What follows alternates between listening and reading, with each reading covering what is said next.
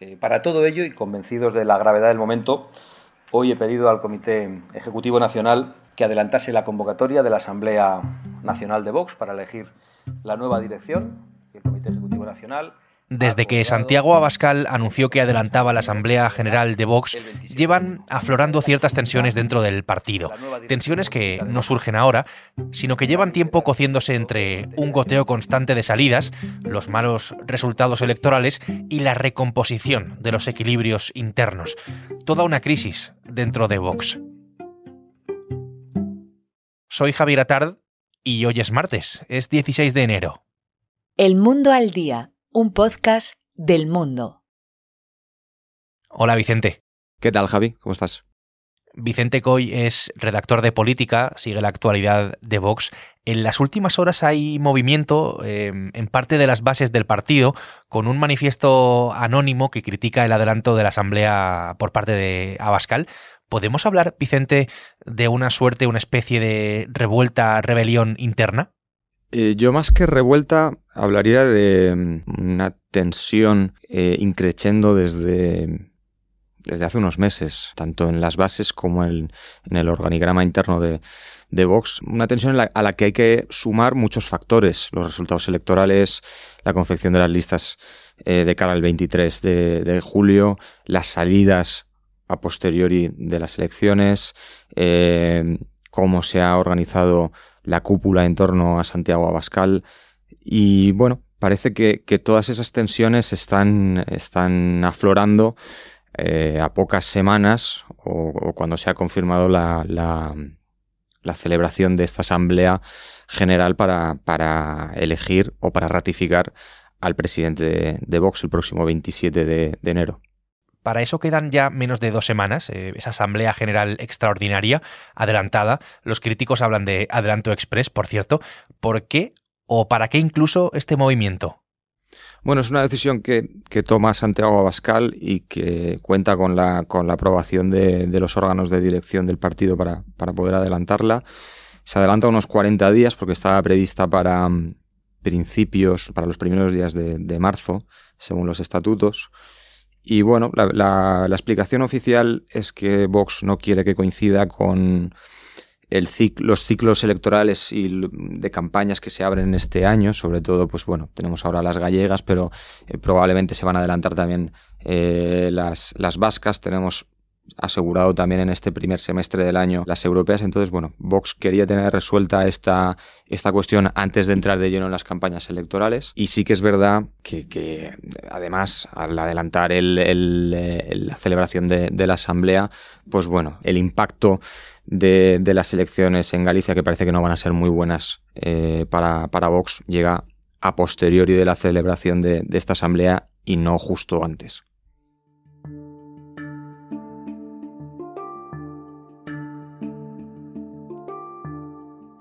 Santiago Abascal quiere revalidar su liderazgo, mientras ya circula ese manifiesto pro Congreso Refundacional de Vox, cuya redacción, por cierto, se atribuye a cargos locales. En ese escrito se habla de golpe de mano a la venezolana, así es como definen el movimiento de la dirección de Vox. No solo eso, denuncia el escrito, el manifiesto, la no existencia de una democracia interna dentro del partido, el talante bronco, antipático y el enroque de los que mandan en, en Vox los que mandan en Vox, Vicente, en el partido, ¿qué es lo que dicen de todo esto?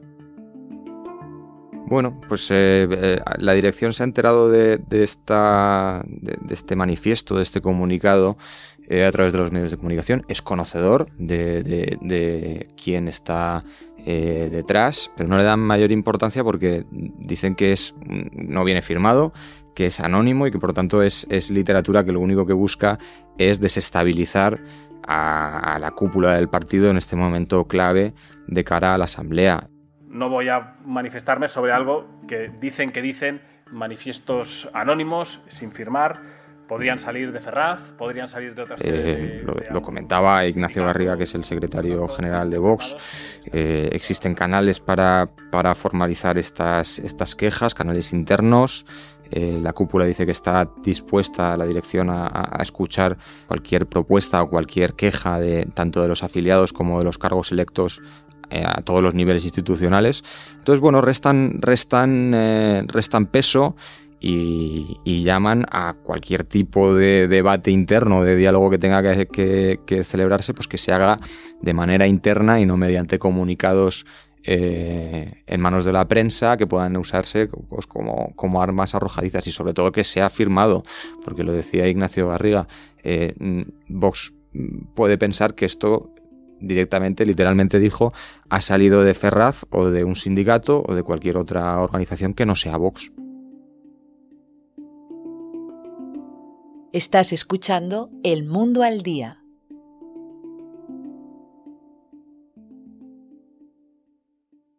es que también ha usado insultar a toda la judicatura. Hay que tenerla de cemento armado para insultar a profesionales que se han pasado años de su vida estudiando Derecho y una oposición, cuando el único mérito que tiene usted es haber estudiado en profundidad a Pablo Iglesias.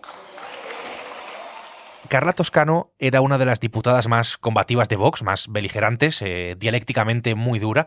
Digo era porque ya es historia en el Congreso, ha dejado ¿no? su acta de diputada y será sustituida, por cierto, por Rocío Aguirre, que es hermana de Esperanza Aguirre, la expresidenta de la Comunidad de Madrid, del Partido Popular. Un hecho, este, el de Toscano, que coincide con este recrudecimiento ¿no? de la crisis interna en, en Vox. Toscano es, a su vez, la mano derecha de Javier Ortega Smith, portavoz en el Ayuntamiento de Madrid, recientemente reprobado. Pues muy buenos días a todos y bienvenidos a este pleno extraordinario de la reprobación otro de los caídos ¿no? de la dirección, relevado hace más de un año de su cargo de número 2. En los últimos meses, pero también en los últimos años, hemos visto caer a Iván Espinosa de los Monteros, del sector más, entre comillas, liberal de Vox, también a Víctor Sánchez del Real o antes incluso a Macarena Olona, por poner simplemente ejemplos ¿no? de perfiles más mediáticos, porque desde luego no han sido los únicos. Una muestra esta de que el partido lleva tiempo eh, recomponiéndose internamente, blindándose en torno a la figura de Abascal Vicente, a partir también de mm, una consolidación de un sector más duro, con Jorge Buxade como máximo exponente, y los más cercanos al presidente, a Abascal, como Kiko Méndez Monasterio o Gabriel Ariza. A mí me gusta decir que, que Vox va mudando la piel desde hace un tiempo. Al, principio era casi eh, inapreciable, pero precisamente desde, desde la fecha que, marcas tú, desde la salida de Macarena Olona, luego eh, la elaboración de las, eh, de las listas electorales de cara al 23 de julio, la salida tan sonora de Iván Espinosa de los Monteros y, la, dificultad que tuvo Vox para encontrar a alguien que ocupara ese escaño, porque Juan Luis Stigman tampoco eh, decidió eh, ocupar ese, ese, asiento en el Congreso. Pues bueno, son, son, es un goteo, como bien dices, que, que evidencia que, que, bueno, que hay un perfil, que en, verano se habló del perfil más, más liberal, había salido derrotado o había salido debilitado contra el, el, sector más duro del partido, que se, era del que se había rodeado Santiago Abascal. Y bueno, em, yo creo que se verá también de cara a la, Asamblea eh, si, Abascal mantiene eh, su dirección o incluye cambios o, por qué apuesta, pero sí que es evidente que en los últimos tiempos eh, ha habido salidas notorias. Además, la, de, la de Carla Toscano que como bien decías es, es, un perfil muy combativo y un referente en lo que, lo que es para Vox la lucha contra las políticas de género y contra el feminismo que encarna, por ejemplo, el Ministerio de Igualdad o partidos como Podemos y Sumar.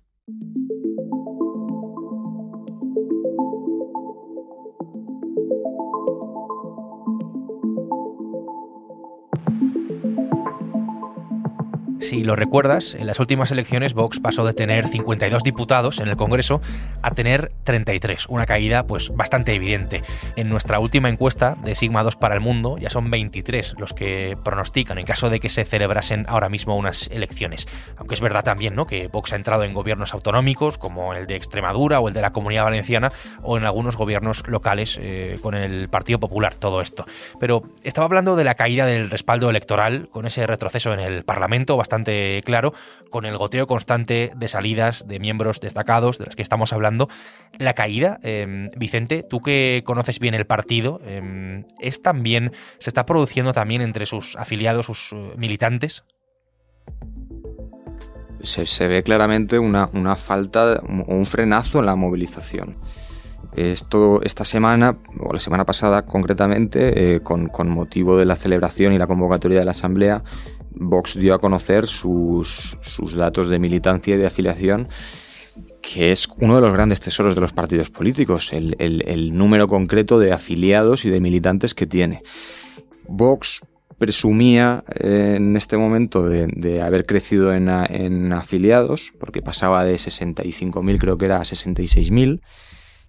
Sí que es verdad que al corriente de pago son muchos menos que hace cuatro años y por tanto eh, no tienen derecho a voto. Para tú poder votar en la, asamblea de Vox, tener pleno eh, derecho como, como, afiliado, tienes que estar al corriente de pago.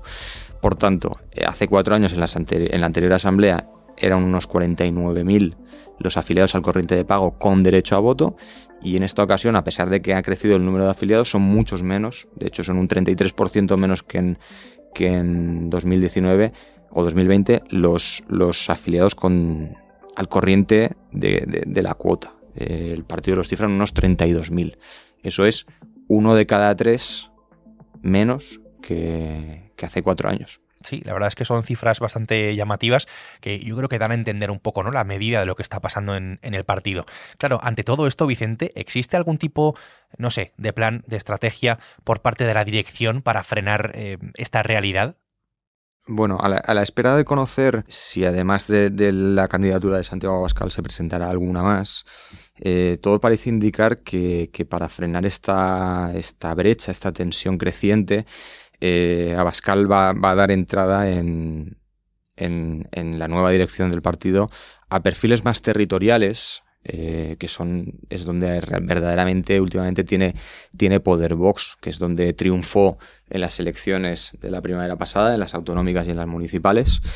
Y, bueno, parece que, que, va a dar cabida, va a dar eh, espacio sin que esto sin que la dirección se convierta en, en, un, reparto de cuotas territoriales. Pero bueno, parece que, pueden entrar perfiles mucho más periféricos que lo visto hasta ahora, que era un partido muy concentrado en Madrid y aparte de, rostros jóvenes, como por ejemplo se ha visto en la portavocía del Congreso de los Diputados, al elegir a, Pepa Millán como portavoz y a José María Figaredo como secretario general del grupo. Entonces, bueno, es, gente que, figura en las quinielas como, como posibles nuevos rostros en la dirección de, de Vox. Y, y bueno, además el partido eh, hace cosa de un mes anunció que rompía sus relaciones directas con la cúpula del Partido Popular, con, directamente con Alberto Núñez Feijóo, y parece que se va a ver en la próxima convocatoria del PP en, en la calle. Hay una manifestación justo al día siguiente de la Asamblea General de, de Vox, una manifestación del PP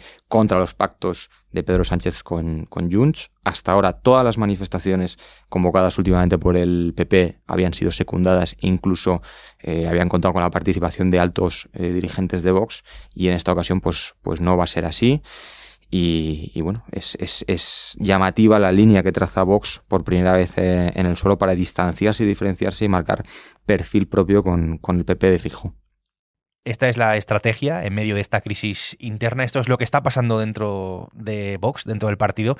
Vicente, te agradezco que hayas estado hoy con nosotros aquí, que nos hayas ayudado a explicar esta realidad. Gracias.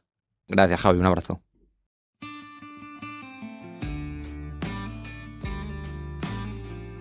Vicente Coy ha hecho posible este episodio del Mundo al Día, un podcast que puedes escuchar todos los días en elmundo.es y en las principales plataformas de audio, donde además, ya lo sabes, tienes la opción de suscribirte. Mañana será miércoles y aquí estaremos con una nueva historia. Hasta entonces, gracias por estar al otro lado un día más y saludos de Javier Atard.